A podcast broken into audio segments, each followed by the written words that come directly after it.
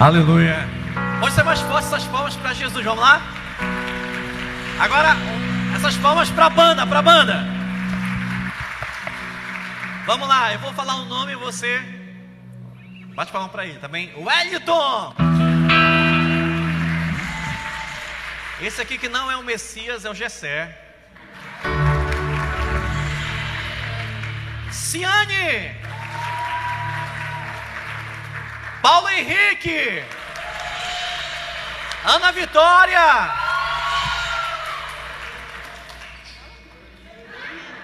Juninho? Bruninho! Na câmera, amém. Vince! Auxiliando Daiane. Márcio.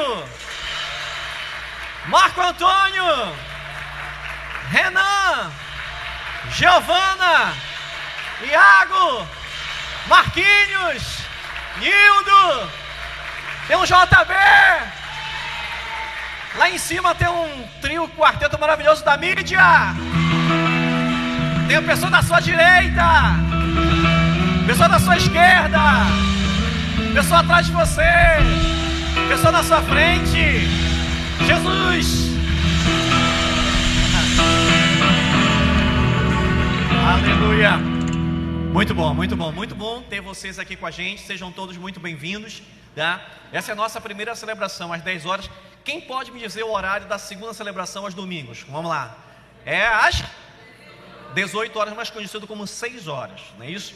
Às 18 horas, 6 da tarde, nós temos a nossa segunda celebração. Então você pode dar um bis, você pode vir agora pode vir 18 horas, tá bom? Não tem problema. E lá na, em casa tem muita gente assistindo através do nosso YouTube, tá? Então uma salva de palmas para o pessoal que está em casa, olha lá. A gente às vezes esquece que tem tanta gente assistindo em casa, né? Eu sou um que me esqueço, de vez em quando me esqueço que tem gente assistindo em casa, tá? Pessoal, tudo bem com vocês? Amém? Preparados para aquilo que Deus tem ainda para realizar nessa manhã? Amém? Amém. Quem está preparado para aquilo que Deus tem para a sua vida, diga eu estou. Se eu falar para você que você não está, você vai levar a sério? É sério, nós não estamos preparados para aquilo que Deus tem para realizar em nossa vida.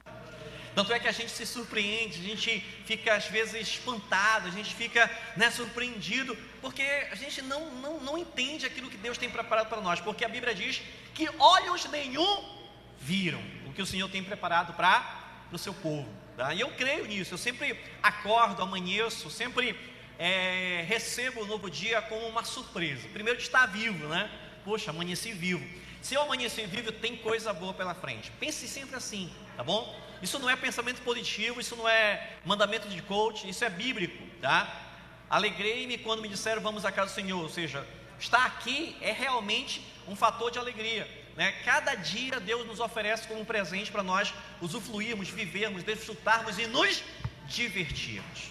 Então, se, que você possa saborear essa manhã, que você possa estar aqui convicto que Deus chamou você para estar conosco, para compartilhar e para receber mais dele nessa linda e especial manhã de domingo. Então, mais uma vez, uma salva de palmas para todos que estão aqui.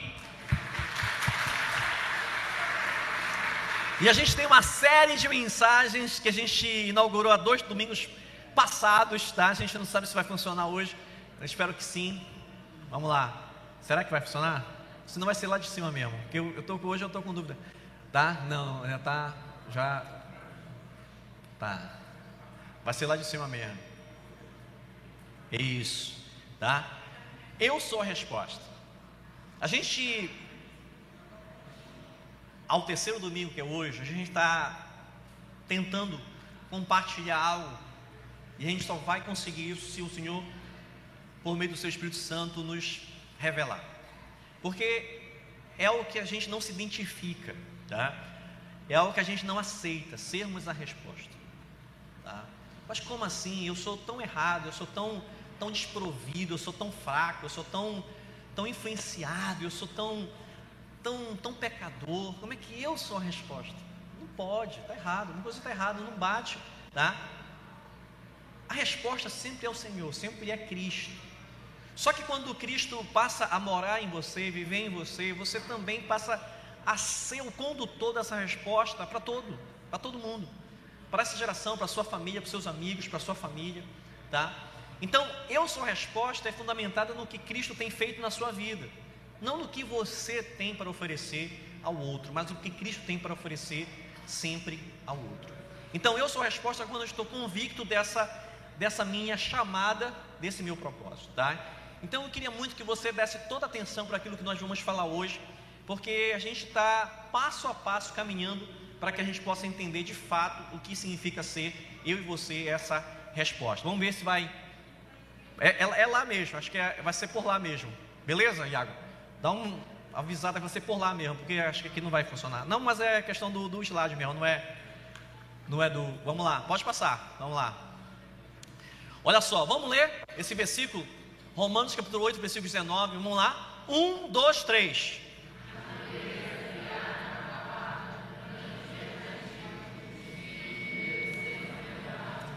Muito bem. A gente começou essa série de mensagens conversando sobre esse versículo. Pode passar. E a gente entendeu que esse versículo nos chama a uma manifestação, nos chama a uma revelação, a uma ação. Esse versículo nos chama para tomarmos uma posição, tomarmos, tomarmos uma direção e exercitarmos uma forma de viver que possa manifestar quem Deus verdadeiramente é. Pode passar. Agora esse é o maior, tá? É um versículo, é, são três versículos, tá? 22, 23, 24. É, três versículos. Vamos lá? Todo mundo. Um, dois, três. Diz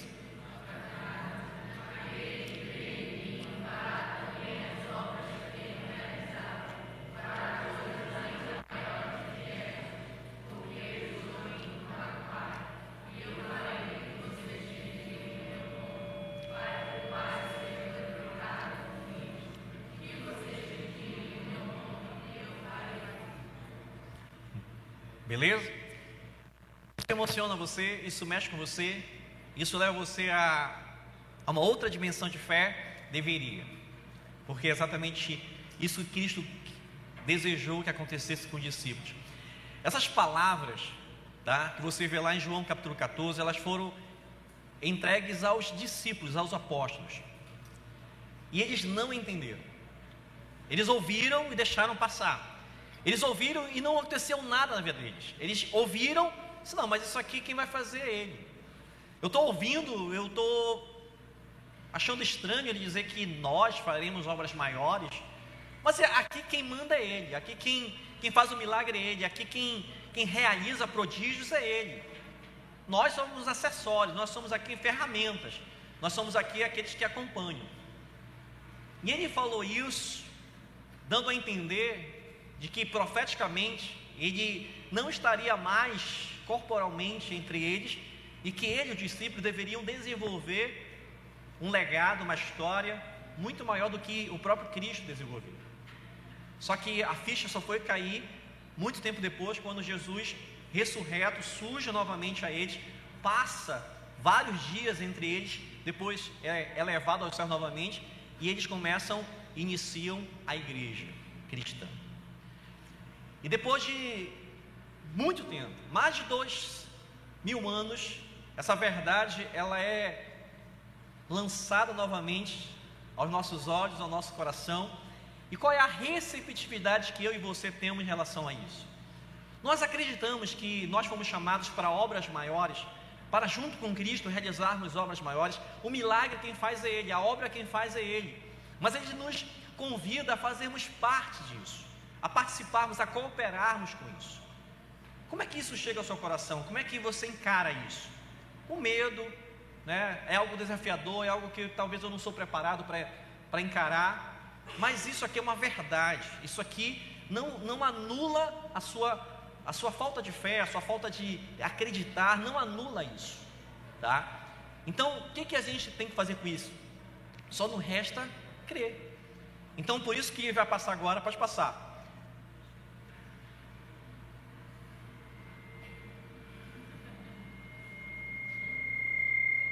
Aí, uma salve para o pessoal da mídia. Tá? Quando demorar a passar, o, o, grilo vai cantar. Quem sabe fazer o grilo? O Anselmo sabe fazer o grilo. Quem é que é o grilo? Aí o Anselmo faz o grilo perfeitamente, né? Aí faz né? Quando demorar a passar, cante o grilo aí que. Vamos lá, tá? Então a gente precisa, como a gente conversou domingo passado, crer para ver. Pessoal, isso é um exercício. Isso precisa ser algo habitual. Você precisa criar o hábito de acreditar antes de ver, tá? Todo dia quando eu saio de casa para pegar o ônibus para ir para o trabalho, eu acredito que quando eu chegar na parada vai passar ônibus. É sério. E vazio. Eu acredito. É sério. Eu vou entrando no Almaitá, eu pego na Pedro Miranda, em frente ao supermercado líder, tá? Então eu vou andando no Amaitá e eu vou contando os ônibus que passam na Pedro Miranda antes de eu chegar. Eu pego sempre o, o azul, né? O Pedro Lomas ou Cidade Nova, seis, ou eu posso pegar também o Sacramento, a Nazaré. Deus é bom demais comigo, tá? Fora os menores, os micro-ônibus, tá bom? Deus é demais bom comigo, tá? E aí, quando eu vou passando, eu vejo lá, lá vai passando, passou um azul, uau, passou um azul, meu Deus. Aí vou chegando, passou outro azul, meu Deus eu sou transir agora. Mas eu creio que quando eu chegar, vai. Aí eu chego, normalmente vem o azul, tá? Mas às vezes não acontece, às vezes eu fico 15 minutos.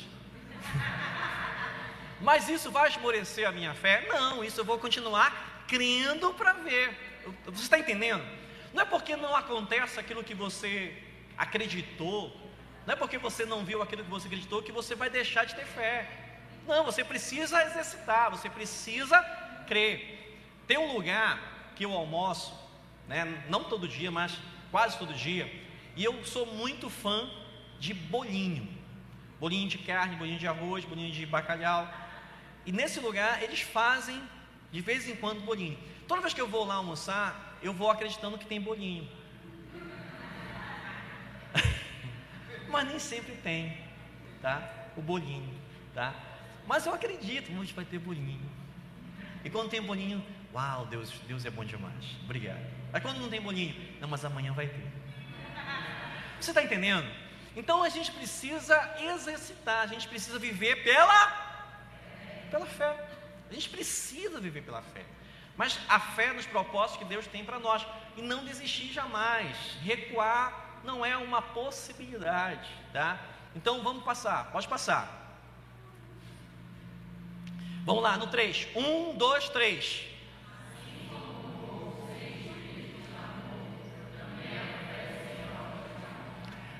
Pode passar, vai aparecer o versículo. Isso. Vamos lá de novo. 1, 2, 3.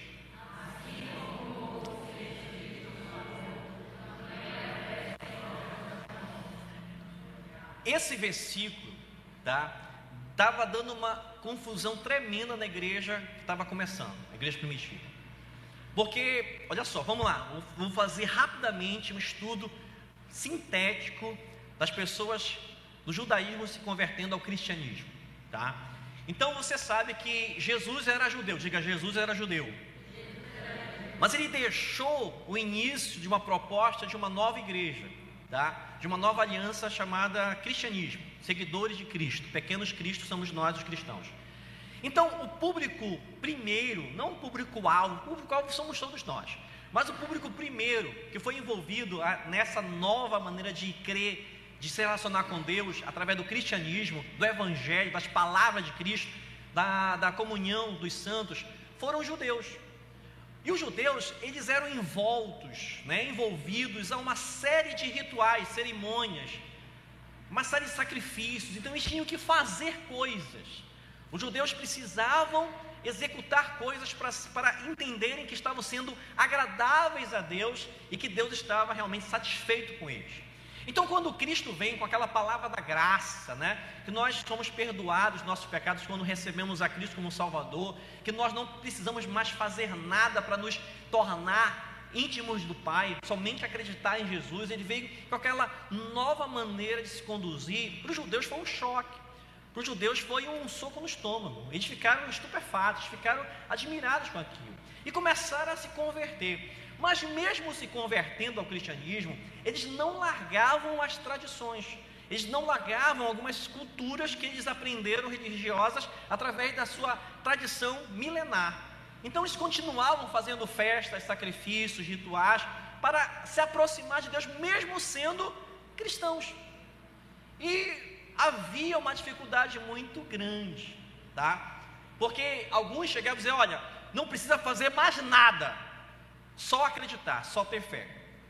Então a gente vai entregar a vida a Jesus e vamos ficar fechados na nossa casa, vamos ficar trancados no nosso quarto, porque a gente não pode professar isso lá fora, senão vamos ser presos. Não havia igrejas, não havia templos. Então vamos aceitar Jesus, entregar a vida a Jesus e ficar quietos, tranquilos, esperando o arrebatamento, como foi cantado aqui, né? Esperando a volta de Jesus, o rápido. E alguns outros cristãos entenderam diferente. Disseram, não, peraí.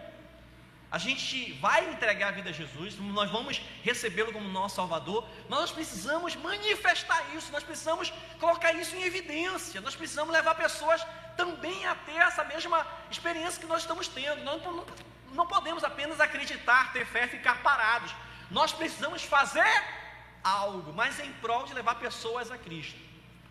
Então havia uma discussão na igreja primitiva, no início de tudo. E aí, Tiago escreve uma epístola, escreve uma carta, tá? Para tentar elucidar essa, essa discussão toda, essa confusão toda, tá?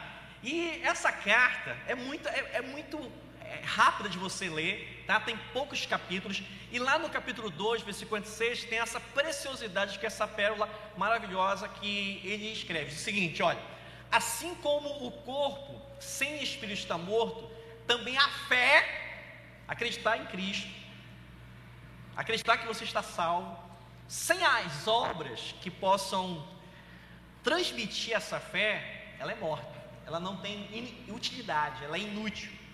Porque só a sua fé não vai, para você mesmo, comprovar que você talvez seja salvo. Então você precisa transferir isso, você precisa organicamente, voluntariamente, naturalmente, evidenciar isso. Você precisa viver para transmitir essa fé. Você precisa viver para testemunhar essa fé, exatamente isso.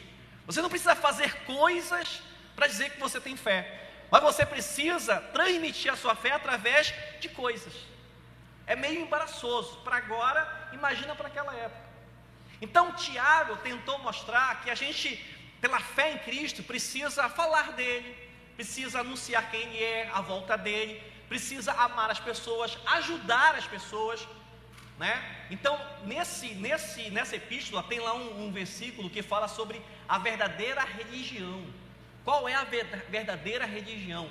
E Tiago diz que a verdadeira religião é ajudar os pobres, as viúvas nas suas necessidades. Então, olha só, quando ele reunia uma cesta básica para entregar para as viúvas, para os pobres da comunidade daquela época, ele estava fazendo o quê? Estava fazendo obras, mas essas obras pautadas, fundamentadas na fé que ele tem em Cristo. Então, a, a nossa fé em Cristo, naturalmente, ela vai nos levar a realizar feitos, obras, igual como Jesus fala em João, obras maiores. Então isso foi um grande, uma grande confusão que houve, tá? Ainda existe, ainda hoje isso, tá?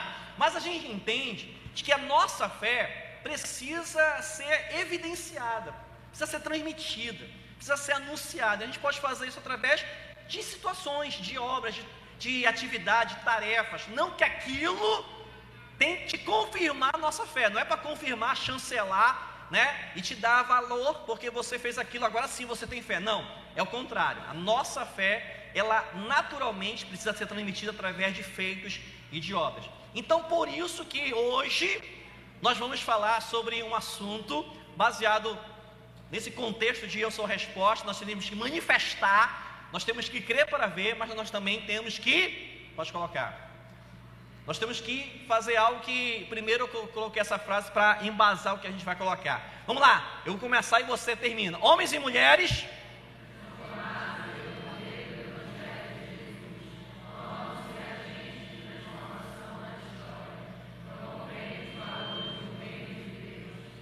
Muito bem.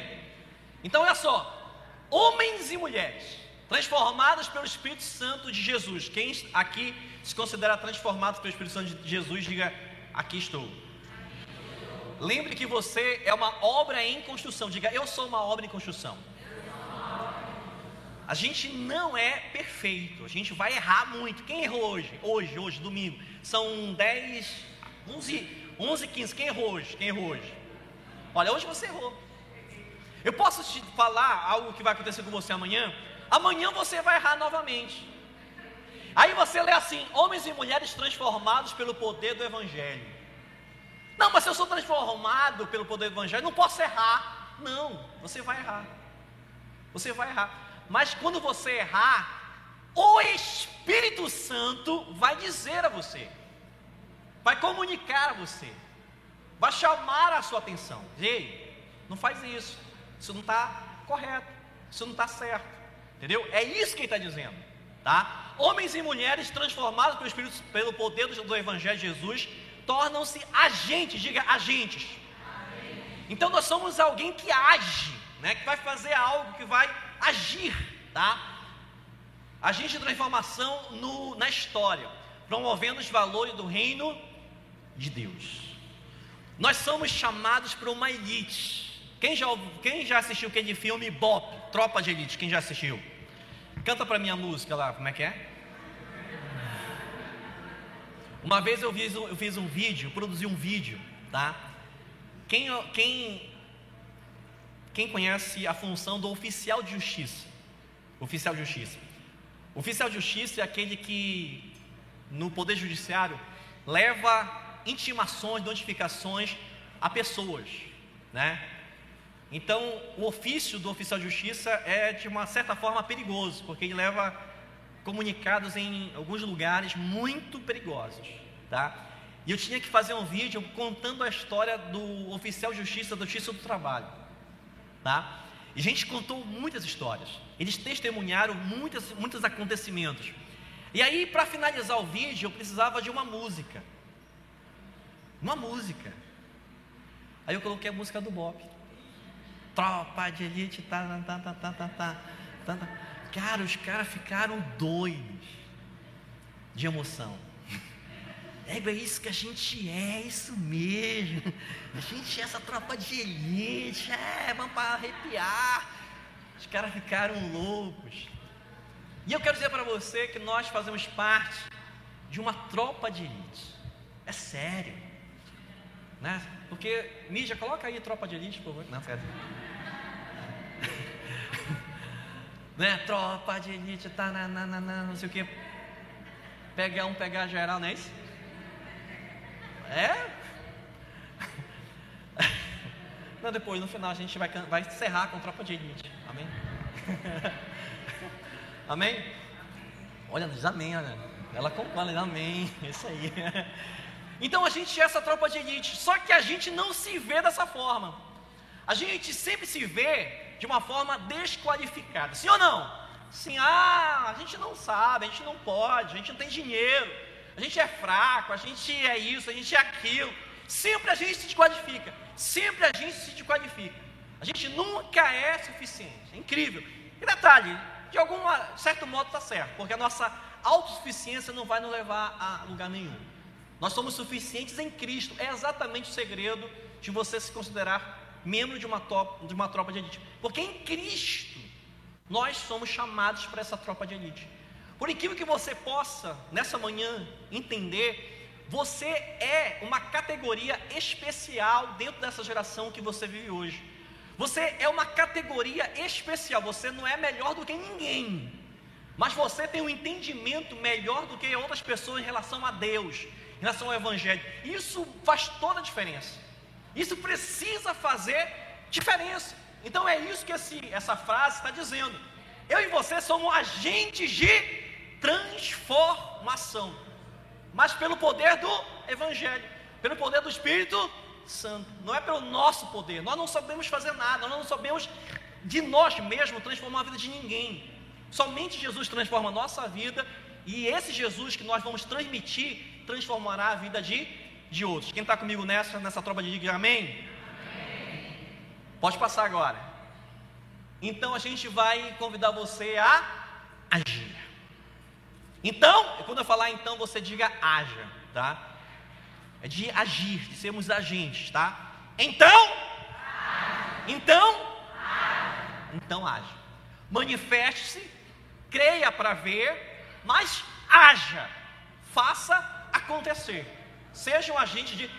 Quando eu falo disso, me dá, chega a me dar um vontade de fazer muita coisa, né? Vontade de, ah. Terça-feira eu fui no Mangueirão. Eu não fui para assistir o jogo, tá? Tava lá Fluminense e Paysandu.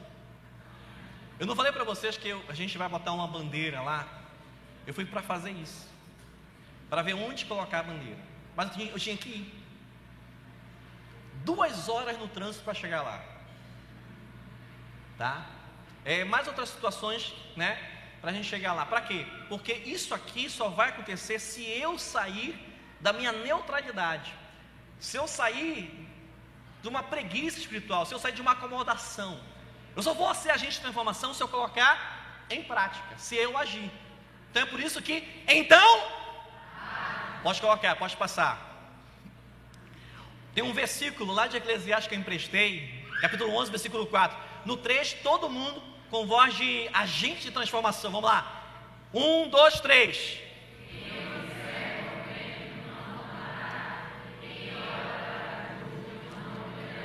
Ou seja, quem fica apenas na contemplação, olhando tudo, espiando tudo, tá?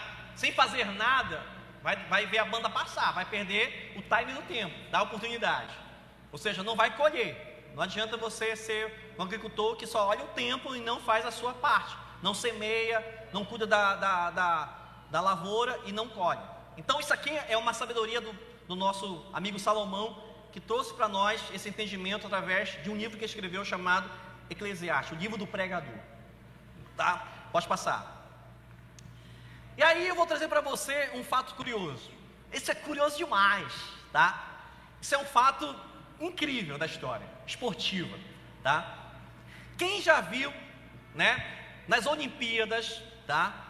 É, ou no Mundial de Atletismo, aquelas homens e, aqueles homens e mulheres que tem, é, praticam salto com vara.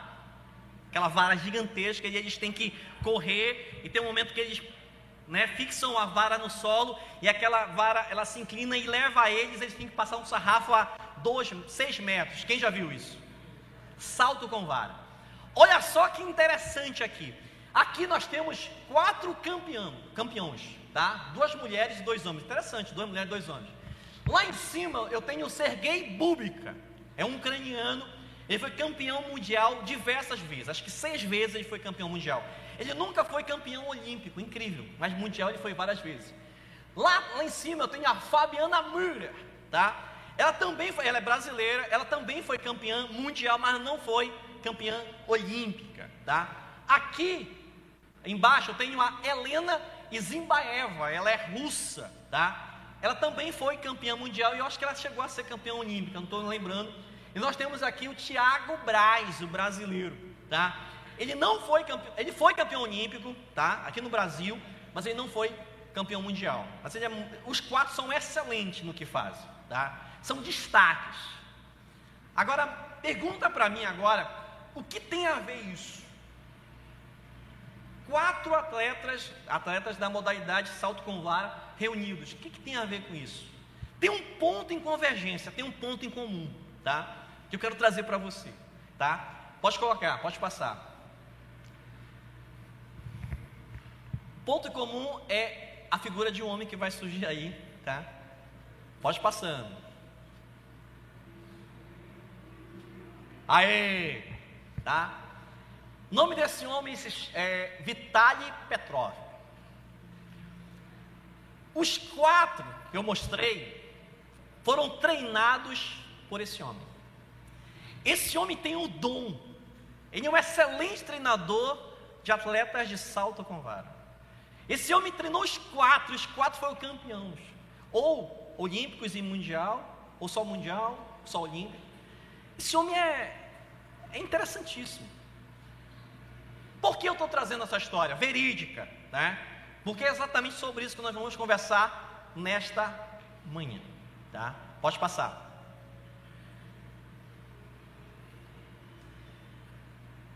Isso, pode passar, beleza.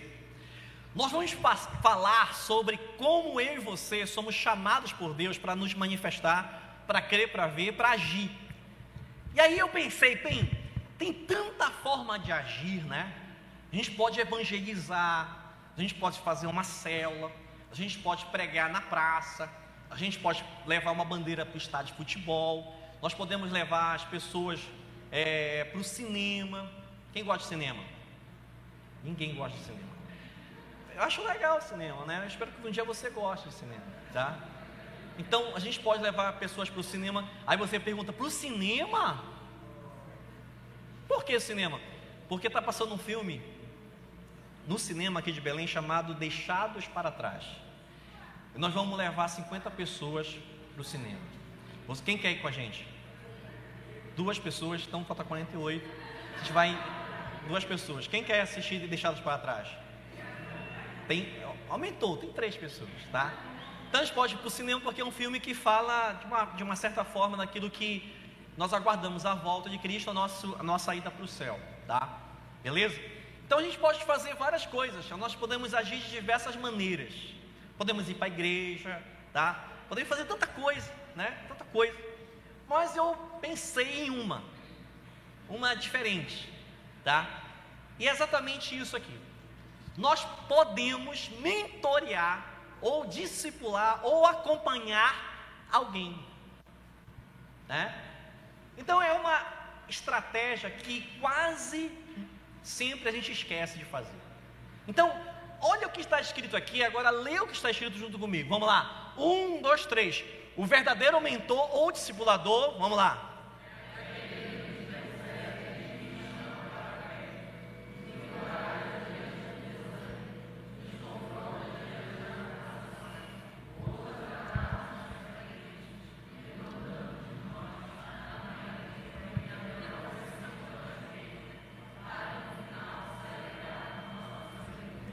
Não é uma coisa simples ser mentor. O Vitaly Petrov, ele é mentor. Ele é um discipulador. Ele é um treinador. Ele pegou aqueles quatro atletas e transformou em medalhistas, campeões. Ele transformou aqueles seres humanos normais em pessoas extranormais, extraordinários.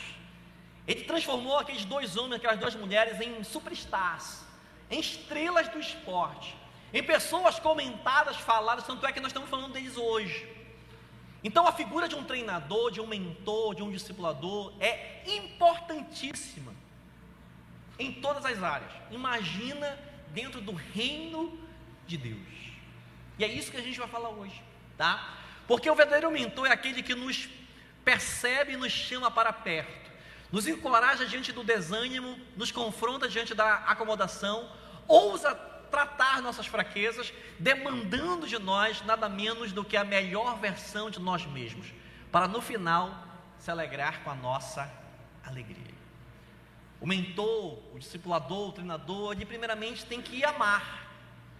Ele tem, tem que amar, porque é em amor que ele vai estimular, motivar aquela pessoa que ele está mentoreando, discipulando a ser melhor, melhor para Deus, melhor para as pessoas, melhor para si mesma isso está em falta.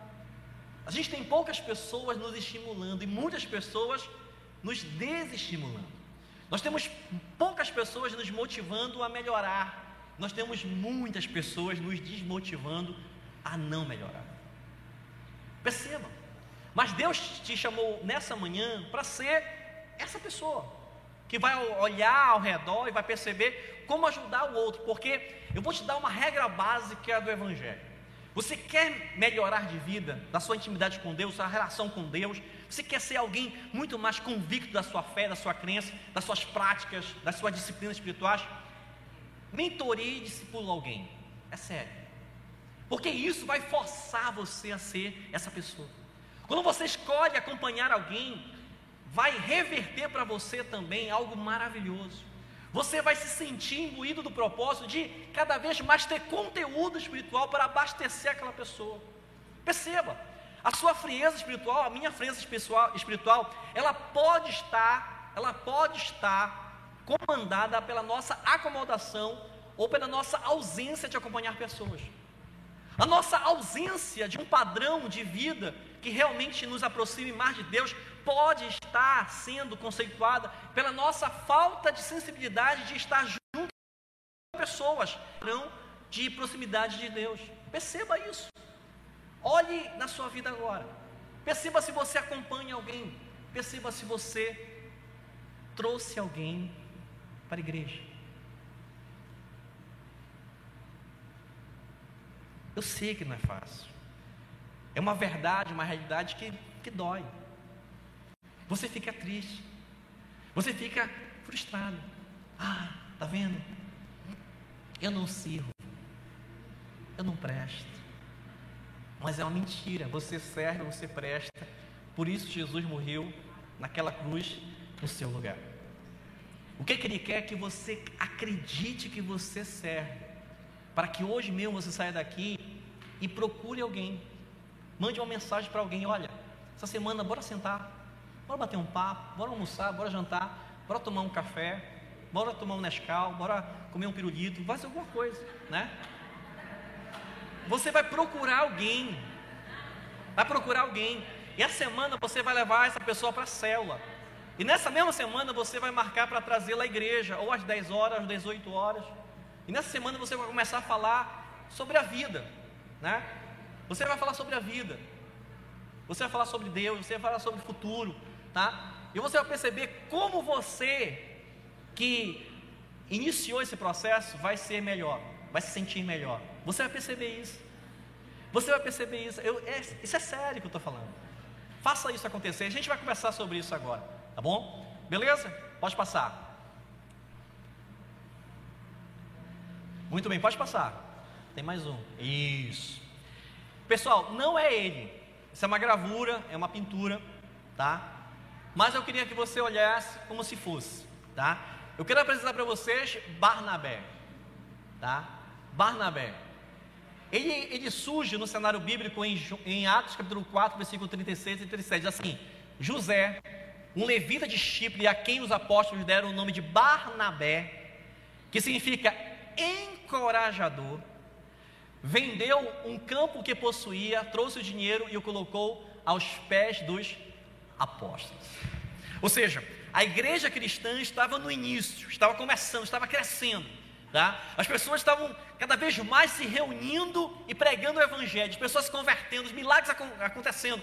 E a, igreja precisava se organizar. A igreja precisava de também um financiamento para ter os seus templos é, sendo abastecido e pessoas que passavam necessidade sendo assistidas. A igreja precisava se organizar. E aí, aquela comunidade iniciada pelos apóstolos começou a se organizar. Isso começou a ganhar uma proporção gigantesca. A igreja cresceu de uma forma assustadora. O evangelho, ele, ele é poderoso. O evangelho é poderoso. Ele, ele começou a conquistar cidades, lugarejos, vilas. Isso espantou muita gente. Então as pessoas de Roma, os judeus começaram a ficar surpreendidos por esse crescimento e começavam a ironizar, fazer chacota. Olha lá vai aquele pessoal do caminho, olha lá vai aquele pessoal daquela seita, daquele Cristo. Começavam a fazer chacota. Em meio a esse sofrimento, em meio a essa perseguição, em meio a esse desafio de crescer, surgiram ícones, pessoas destacadas, pessoas que marcaram a geração, pessoas que manifestaram, pessoas que creram para ver, pessoas que fizeram alguma coisa, começaram a agir. Então, é o acha, pessoal. Então, Barnabé foi um. Ele começou a agir. A primeira atitude que a Bíblia revela, olha, foi essa aqui. Ele tinha bens, ele tinha terrenos, ele tinha né, locais de sua propriedade. Ele resolveu vender tudo e entregou o dinheiro para os apóstolos, poder abençoar as pessoas que estavam carecendo de ajuda. Olha a, a primeira mensagem que nós temos do Barnabé: é um camarada generoso, um camarada que eu tenho que fazer alguma coisa, eu tenho que fazer algo, tá? Eu não posso ficar isolando, eu não posso ficar com, esse, com essa crença, com essa fé na minha vida apenas. Eu preciso levar essa transformação para outros. Eu preciso testemunhar, transmitir isso. Lembra? A fé sem as obras, ela é morta. Barnabé percebeu isso. Eu preciso evidenciar isso. Preciso levar as pessoas a entender isso. Como é que eu posso fazer? Bem, eu posso vender o que eu tenho e começar a repartir. Só que ele foi chamado para começar também a ensinar pessoas, a estar junto de pessoas, a discipular pessoas, a treinar pessoas, a mentorear pessoas, a organizar a igreja. E começa e surge o legado de Barnabé. Pode passar.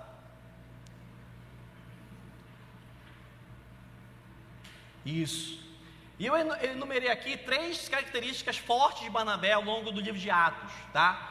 Primeiro, ele era um evangelista, pregava o evangelho. Segundo, ele era um mentor, um discipulador e também um doador, como você viu. Só que das três características eu vou destacar a segunda. Como ser alguém que acompanha, mentoreia, discipula, leva pessoas a serem melhores, leva pessoas a serem extraordinárias, leva pessoas a bater recordes, leva pessoas a ganhar medalhas, leva pessoas a ganhar a coroa da vida. Quem lembra disso?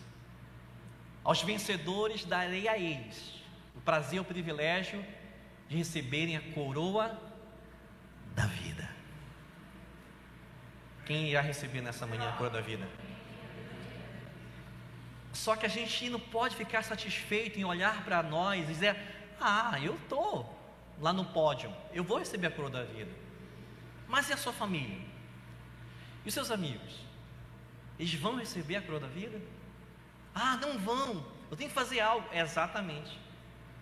Então, até o final vai hora. Então, então age. Vamos lá, pode passar. Olha só. Não é ele, tá? Eu, eu fico preocupado porque às vezes coloca assim: olha, eu vi Paulo na igreja hoje. Eu vi Barnabé. Não, é só uma ilustração, tá?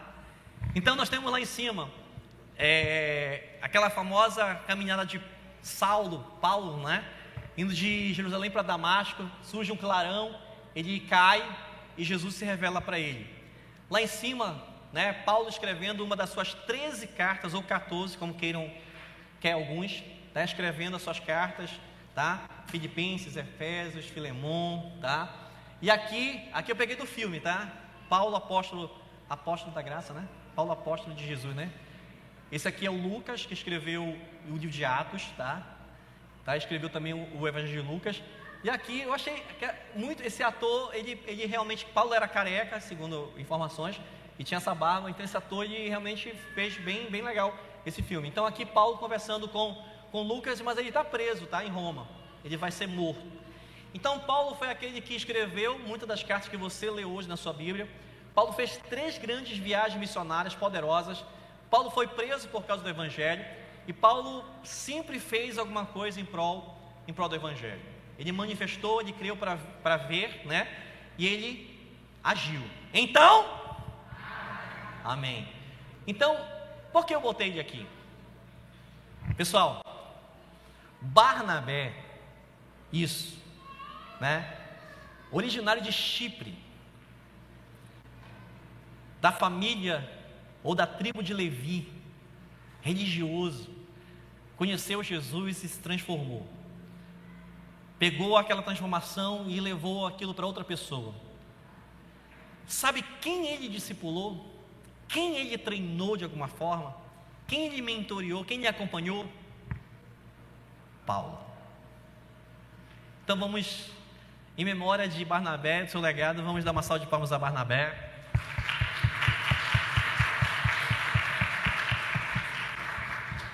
Porque talvez Paulo só foi Paulo por causa da acolhida de Barnabé. É isso que a gente vai ver rapidinho a partir de agora. Pode passar. Olha só, o mentor, um discipulador, ele investe em pessoas improváveis. Pessoas que, na sua autoavaliação, elas se desqualificam elas se lançam fora de qualquer possibilidade de crescimento. Isso, pessoal, é mais comum do que a gente imagina. As pessoas se desqualificam muito fácil. As pessoas elas se descartam muito fácil. a gente na psicologia fala que é uma auto-sabotagem. Então, não precisa muita gente nos sabotar, nós mesmos já nos auto-sabotamos, tá? Então, isso aqui é uma verdade incontestável. O mentor, ele investe em pessoas improváveis. E sabe quem é uma pessoa improvável aqui em Atos? Paulo.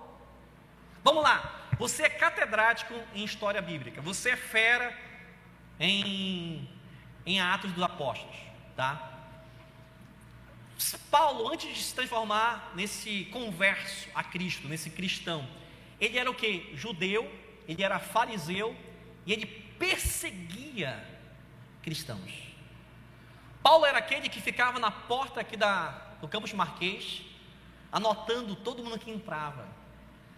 Então, quando você entrasse aqui, ele chamava a guarda judaica, né, dos fariseus, para quando você saísse, ele prendesse você. Ia levar você para a prisão judaica para que você pudesse confessar a fé só em Yahvé, não em Cristo mais. Paulo perseguia. A Bíblia diz que Paulo participou de um, de, uma, de um assassinato, do assassinato de Estevão. E Paulo levava pessoas a serem apedrejadas pela fé em Cristo. Então, se tem uma pessoa improvável aqui nesse cenário, é Paulo. Se tem uma pessoa que as pessoas morriam de medo, sentiam calafrios quando ouviam falar: Paulo está chegando, Paulo vem aí, Paulo está tá no bairro. Ele era um inquisidor, era um, era um investigador. É o camarada que ia de casa em casa tirar as pessoas do seio familiar e levar para a prisão para depois, talvez, vê-las mortas. Por quê? Pela fé em Cristo. Porque ele, como um judeu farisaico que era, ele levava muito a sério aquilo que ele acreditava. Tá? Então, quando ele tem um encontro com Cristo na, na, na estrada que levava à Síria, ele tem a vida transformada. E aí ninguém queria se aproximar de Paulo. Ninguém. Nenhum cristão queria. Lembra do Ananias? Ananias recebe uma revelação de Deus que diz: Ananias, eu quero que você haja. Olha só. Eu quero que você vá no lugar que eu vou te mostrar. E lá tem uma pessoa. E essa pessoa precisa ser curada, ela está cega. Você vai impor as mãos sobre ela, ela vai ser curada. E essa pessoa vai fazer muito em prol do meu reino. Talvez Deus não disse o nome de Paulo para Ananias. É uma pessoa. Mas Ananias disse: Mas Senhor, eu sou educado. Se eu não posso chegar nessa casa e, falar qualquer coisa, eu quero saber quem é. Me dá o nome da pessoa, a identidade dela, só para mim saber. Ananias, essa pessoa é Saulo de Tarso. O que, que Ananias fez? Ele usou uma expressão que a gente usa hoje, né? é muito moderna. Senhor, está de brinquedo está brincando. Senhor, tu... lembra de Jesus chamando Pedro? E Jesus perguntando: Pedro, tu me amas? Lembra? Teve aqui no espetáculo, né? Aí Ananias perguntou: Senhor, tu me amas? Porque esse homem vai me matar. Ele persegue cristãos, ele mata cristãos. Aí Deus convenceu, não, ele mudou. Eu transformei a vida dele. Mas aí que está. Vou confessar uma coisa para você agora. Quando a gente é levado a acompanhar pessoas, quando a gente é levado a manifestar Deus na vida das pessoas, quando a gente é levado a crer para ver a transformação da vida da pessoa, a gente encara algo que a gente tem conosco, que é a falta de fé. A gente não acredita na transformação das pessoas. Ananias talvez passou por esse processo. Não, Senhor, aquele ali não tem jeito. Aquele ali não tem jeito. Aí Deus falando com Ananias, mas eu estou te garantindo que ele é outra pessoa. Não, Senhor, eu acho que você se enganou. Então, muda esse plano, deixa ele lá, cego mesmo. É a melhor coisa que o Senhor faz. Deixa ele cego. Não vai mais perseguir ninguém. Aí Deus deve ter conversado muito com Ananias. Não, Ananias, vai e crê. Como é que você imagina que Ananias chega na casa onde Paulo estava hospedado? Cego. tremendo, chega suando, chega apavorado, gaguejando. Mas ele vai e faz aquilo que Deus tinha dito para ele fazer. Ele ora e Paulo volta a ver. E Paulo é outra pessoa. E Ananias foi o primeiro que tem essa experiência. Foi o primeiro a perceber a transformação de Paulo. Você não quer ser a primeira pessoa a ter a experiência de ver aquele homem, aquela mulher transformada? Você não quer ter essa experiência de ver aquele seu familiar que você ama tanto ser transformado? Seja esse discipulador, seja esse mentor, seja essa pessoa que acompanha, que acolhe, que abraça, que quer consolidar a fé daquela pessoa, quer auxiliá-la, amá-la. Então aqui nós temos esse relato. Quando chegou a Jerusalém, Paulo tentou reunir-se aos discípulos, mas todos estavam com medo dele. Então Barnabé o levou aos apóstolos e lhes contou como no caminho Saulo vira o Senhor. E como em Damasco ele havia pregado corajosamente em nome de Jesus. Barnabé foi um dos primeiros que acreditou na transformação de Paulo e viu Paulo pregando o Evangelho. Eu sei que não é fácil, pessoal, porque se a gente não acredita na nossa transformação, é bem mais difícil acreditar na transformação do outro. É por acreditar na minha transformação que eu não vou desistir de nunca acreditar que as pessoas são transformadas pelo Evangelho. Porque o que Deus fez na minha vida é prova muito mais, quanto mais, de que realmente o Evangelho é a transformação. Eu não posso me envergonhar, como diz o próprio apóstolo Paulo, desse Evangelho que transforma. Pode passar. O mentor, o discipulador, ele não resiste ao novo. Ou seja, ele, tá, tá ele quer estar tá engajado, envolvido em perspectivas que Deus, através do Evangelho, propicia. Ou seja, a Bíblia diz que o mundo jaz no maligno, que as pessoas estão mortas em seus delitos e pecados, as famílias estão desestruturadas, disfuncionais, as pessoas estão loucas, desvairadas, as pessoas fazem atrocidades Emoções estão sendo flageladas. Isso é o que acontece. Isso é a realidade. Então Deus te chama para agir, para manifestar, para quê? Para ver, para que isso mude. E você vai ver o novo de Deus acontecer nessa realidade, nessa transformação. Então é isso que Deus nos chamou para nós testemunharmos, para termos experiência nessa transformação, no novo de Deus. Porque quando a gente fala de novo, as pessoas elas, elas são muito, é, vamos dizer assim, caricatas. Elas imaginam não sei o que.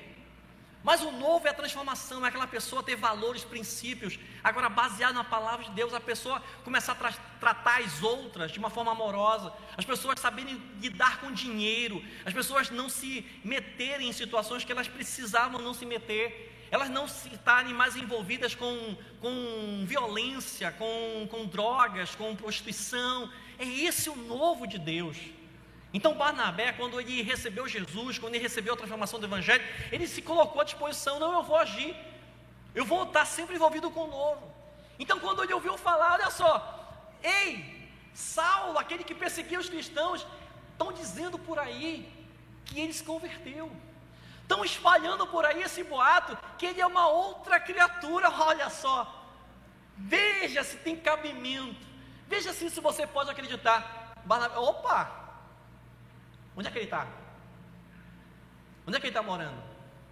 Quem tem o WhatsApp dele? Né? Me perguntaram, ah, da agora. Como é que eu falo com o Senhor? Porque eu não tenho rede social, né? Mas eu tenho WhatsApp, tá? pelo WhatsApp. né? Então, Bernabé fez a mesma coisa. Como é que eu falo com ele? Ei, dá um WhatsApp dele rapidinho aí. E Barnabé, talvez foi um dos primeiros que, ei, Paulo, eu sou Barnabé, meu nome é José, mas me deram esse, esse nome de Barnabé, encorajador. Estou aqui para o que der e vier. Eu estou dando uma deixa para você visitar alguém nessa semana que há muito tempo você não vê, que há muito tempo ouviram, ou disseram para você que se afastou do Evangelho, que há muito tempo disseram, é, falaram para você que há muito tempo não quer mais saber nada de Deus, para você fazer uma, uma, uma visita, não é uma deixa boa? Então Barnabé, ele não resistia ao novo, e eles enviaram Barnabé a Antioquia, e aí chegando, e vendo a graça de Deus, ficou alegre e os animou a permanecerem fiéis ao Senhor de todo o coração. Ele era um homem bom, cheio do Espírito Santo e de fé, e muitas pessoas foram acrescentadas ao Senhor. Pode passar. E quando encontrou a Paulo, levou-o para Antioquia. Assim, durante um ano inteiro, Barnabé e Saulo se reuniram com a igreja e ensinaram a muitos. Em Antioquia, os discípulos foram pela primeira vez chamados cristãos. Porque eles chamavam aqueles que professavam Cristo de outras formas, tá? Das piores formas que você pode falar. Quem aqui foi chamado já de Bíblia? Ei, seu Bíblia. Quem aqui já foi chamado? Se era década de 70, 80, Bíblia. Seu Bíblia. Quem foi chamado de Bíblia? Quem já foi chamado de pastor? Pastor, ei, pastor. Ninguém. Só eu. O pessoal me chama de pastor até hoje. Né? Quando o pessoal ia para a igreja, é mulher de pastor. Quem é mulher de pastor? Otário, ei, otário. Vai dar teu dízimo lá na igreja, vai ter teu dízimo na igreja. Quem já foi chamado aí?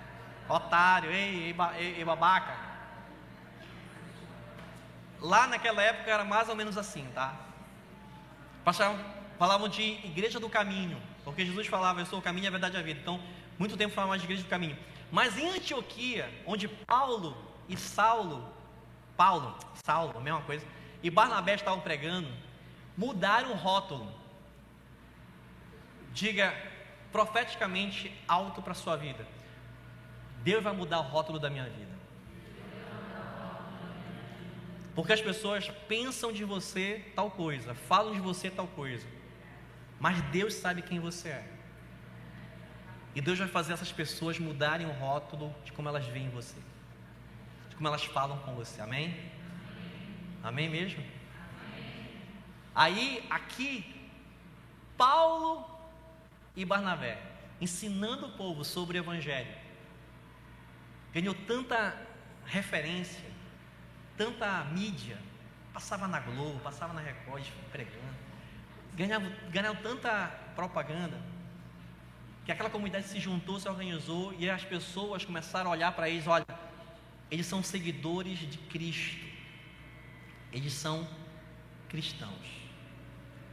E de lá para cá, eu e você hoje ganhamos esse rótulo: somos cristãos, somos pequenos cristos, graças a Paulo, graças a Barnabé. Como as pessoas olham e falam da sua família? Como as pessoas olham e falam da sua vida, dos seus amigos? Você foi chamado para mudar o conceito de fala e de pensamento dessas pessoas. É sério. É sério. Seja alguém que mentoreia alguém, discipula alguém, acompanha alguém. Seja improvável. Ah, aquela pessoa. Não, mas o maior improvável sempre será você. Tá? Não tem ninguém mais pecador do que você mesmo. Entenda isso. Não tem ninguém mais pecador e carente de salvação do que você. Então, aquela pessoa, você precisa amar. Pode passar. Olha, o mentor, o discipulador, investe na, na, na, próxima geração. Então Barnabé foi a Tarso procurar Saulo e quando encontrou, levou-o para Antioquia.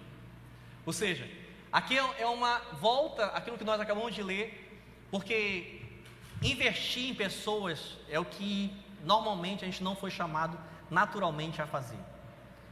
Não fomos chamados para interessados em pessoas colher situações de interesse nosso.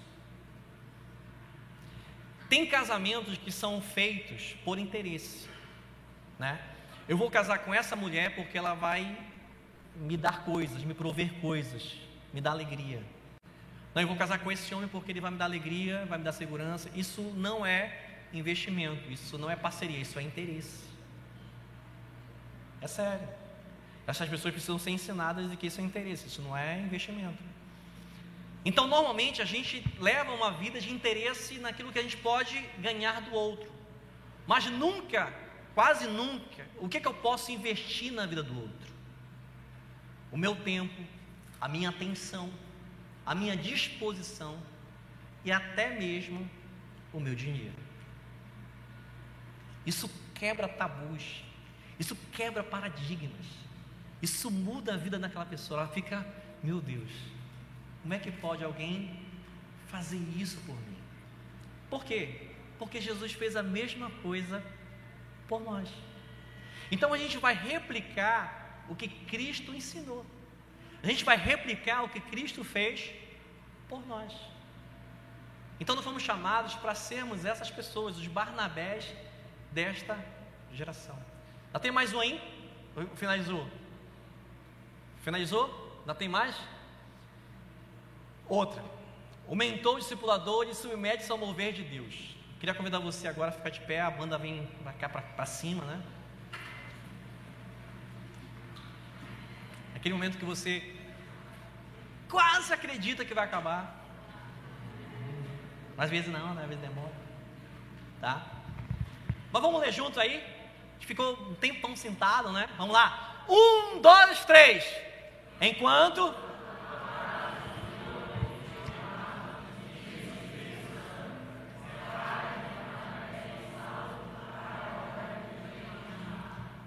Isso aqui lá em Atos capítulo 13, versículo 2, tá? Olha o que aconteceu. Eles estavam nesse momento, vamos dizer assim, de culto, né? Estavam orando, adorando, estavam jejuando em jejum, e disse o Espírito Santo: o Espírito Santo ele está aqui, tá?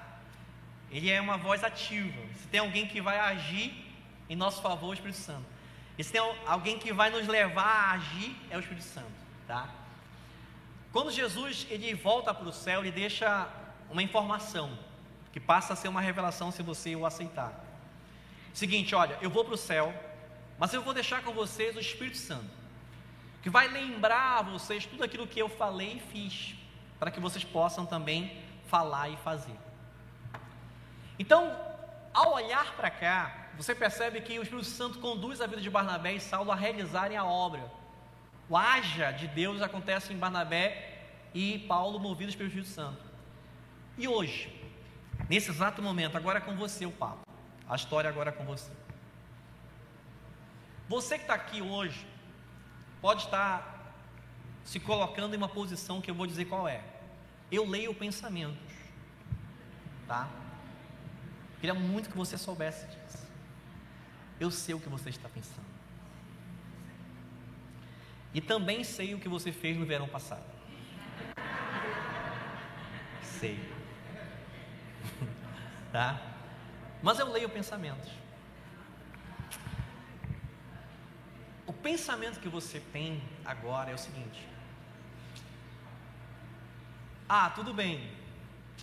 Está dizendo para me mentorear, para me discipular, para me acompanhar. Ah, legal. Eu aprendi. Mas você está pensando exatamente o seguinte: E quem vai me discipular? Quem vai me acompanhar? Quem vai me mentorear? É. Você está pensando nisso? Aí você, não, tá vendo? Como não tem ninguém me acompanhando, não vou acompanhar ninguém. Senhor, esse é o jogo. Como ninguém me acompanha, não vou fazer nada também. É exatamente isso que acontece com a maioria das pessoas. Mas não vai acontecer com você, amém? Porque Barnabé acompanhou Paulo. E Barnabé, cheio do Espírito Santo de Deus, discipulou, mentoreou e acompanhou Paulo. Barnabé não acompanhou Paulo porque Barnabé era alguém que aprendeu a fazer isso. Não, foi o Espírito Santo de Deus que o convenceu a acompanhar outras pessoas e a Paulo. E Paulo se transformou nesse ícone do cristianismo que você bem conhece. Mas e aí? Quem vai me acompanhar. É a única pessoa que deveria lhe acompanhar. O Espírito Santo. O Espírito Santo está em você agora. Dizendo exatamente isso que eu falei. Ei, eu estou com você. E eu vou, junto com você, abençoar outras vidas. Não espera chegar alguém humano, físico, uma mulher, um homem, para te acompanhar. Não espere por isso. Isso pode acontecer, isso talvez já aconteça. Mas se não acontecer, eu estarei com você. E eu serei o seu discipulador. E eu farei você lembrar tudo aquilo que Jesus falou. E farei você acreditar no que Jesus falou.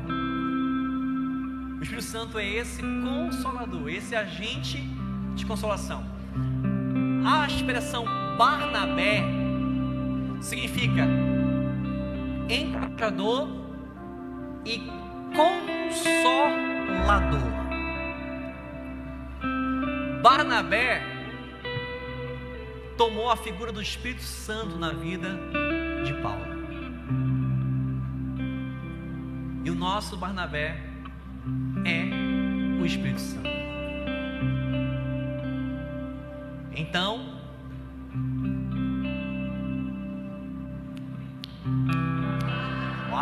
foi um delay? Não, não foi.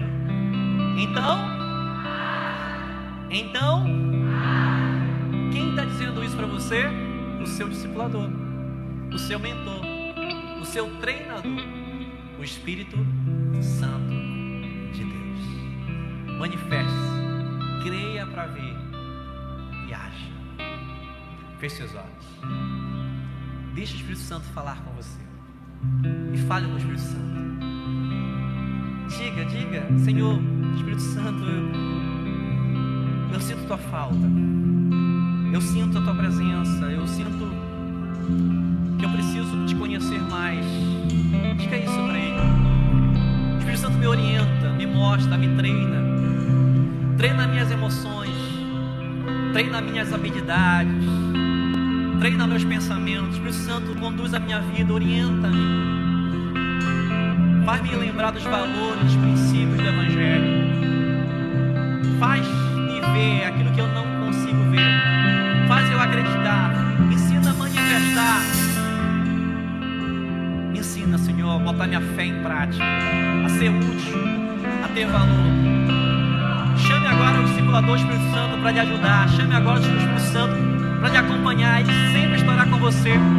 Porque Jesus também estará com você. E ele disse por meio do Espírito Santo: Eu estarei com vocês todos os dias, até a consumação de tudo. Jesus está presente na sua vida por meio do Espírito Santo. Peça para ele envolver você, para ele tomar a sua mente, para ele tomar o seu coração, para ele tomar a sua vida, para ele tomar o seu futuro, o seu presente. Peça isso agora. E você vai ver uma geração modificada, transformada, porque você primeiro foi transformado pelo Espírito Santo. Pai, aqui estamos, somos teus. Que o teu Espírito Santo, Senhor, possa tomar a nossa vida, possa estar ativo em nossa vida, hoje e para todo sempre. Continue conversando com o Espírito Santo e ouça essa canção.